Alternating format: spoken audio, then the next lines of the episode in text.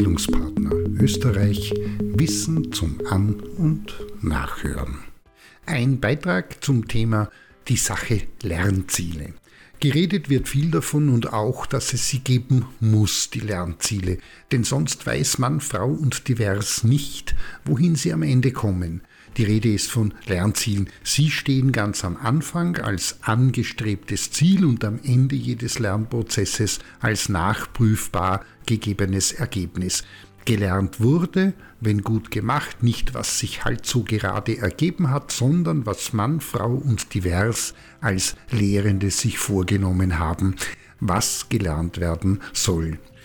Die bis heute gängigste Definition des Begriffs Lernziel stammt von Robert F. Mager, der sagt, ein Lernziel ist eine zweckmäßige Zielbeschreibung, mit der es gelingt, die Vermittlungsabsichten den Lernenden mitzuteilen und dass mit einer guten Zielbeschreibung immer auch die größtmögliche Anzahl von Missdeutungen ausgeschlossen werden kann. Eine kleine Zwischenbemerkung. Entgegen der landläufigen Annahme, dass Lernziele immer von den Lehrenden oder aber den Auftraggebenden formuliert werden, ist das in der Jugend- und Erwachsenenbildung nicht zwangsläufig so. Im Sinne des selbstgesteuerten Lernens ist es möglich, dass die Lernenden ihre individuellen Lernziele auch selbstbestimmt formulieren und für sich festlegen. Im Unterschied dazu, damit es keine Missverständnisse gibt, ist das Lehrziel immer von den Lehrenden vorgegeben. Dazu auch der Hinweis, dass in der pädagogischen Praxis nicht selten die Begriffe Lernziel und Lernergebnis mehr oder weniger synonym verwendet werden. Am einfachsten gelöst wird diese unterschiedliche Verwendung, indem die beiden Begriffe miteinander verknüpft werden. Denn dann bedeutet das, dass die jeweiligen Lernziele gleichzeitig eine möglichst exakte Beschreibung des angestrebten Lernergebnisses darstellen. Das Instrument zur Einordnung der Lernziele sind sogenannte Taxonomien. Die in der Pädagogik bekannteste stammt aus 1956 vom US-Amerikaner Benjamin Bloom. Er unterscheidet Lernziele nach Niveaus.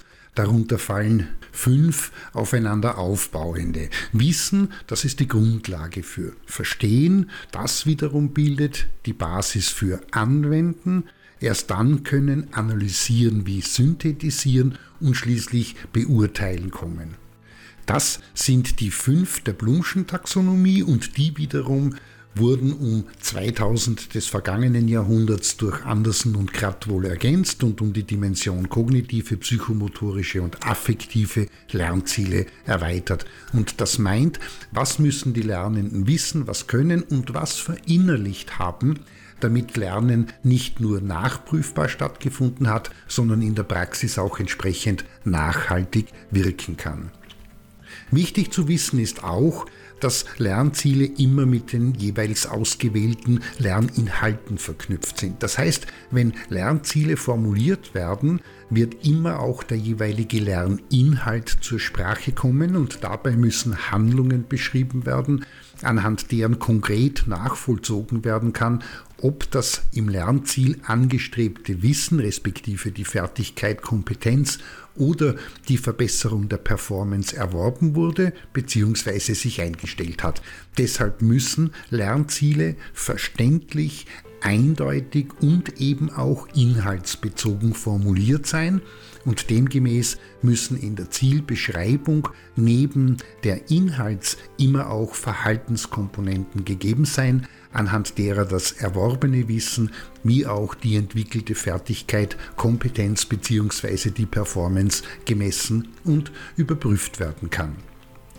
Wichtig in diesem Kontext zu bedenken ist zudem, dass ein Lernprozess in der Regel entlang verschiedener und aufeinander aufbauender Lernziele verläuft. Heißt, es setzt beispielsweise ein etwas anwenden können, das Verstanden haben voraus und das wiederum stellt sich nur dann ein, wenn die Lernenden über ausreichend Wissen zum Lerngegenstand verfügen und das wiederum bedeutet, dass es nicht nur das oder die Lernziele gibt, sondern dass bei der Planung in Grob- und Feinziele unterschieden wird. Heißt, was sollen die Lernenden im Seminartraining oder Workshop insgesamt lernen? Beispielsweise ist das Ziel gute Kommunikation im Team, aber dazu kommen dann auch immer die Fein- und Detailziele, die in den einzelnen Vermittlungs-, Lern- und Übungsphasen des Seminars, Trainings oder Workshops gegeben sein müssen. Beispielsweise könnte dann das Wissen, Anwenden und Üben des aktiven Zuhörens und alles, was damit zusammenhängt, Thema bzw. Ziel sein. Damit gute Kommunikation im Team sich am Ende als beobacht und überprüfbares Resultat einstellen kann.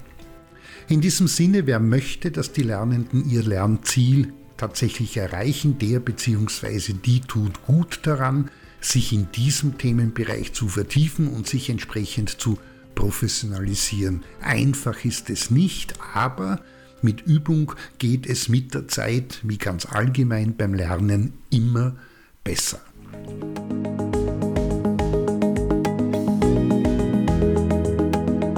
Das war Bildungspartner Österreich Wissen zum An- und Nachhören.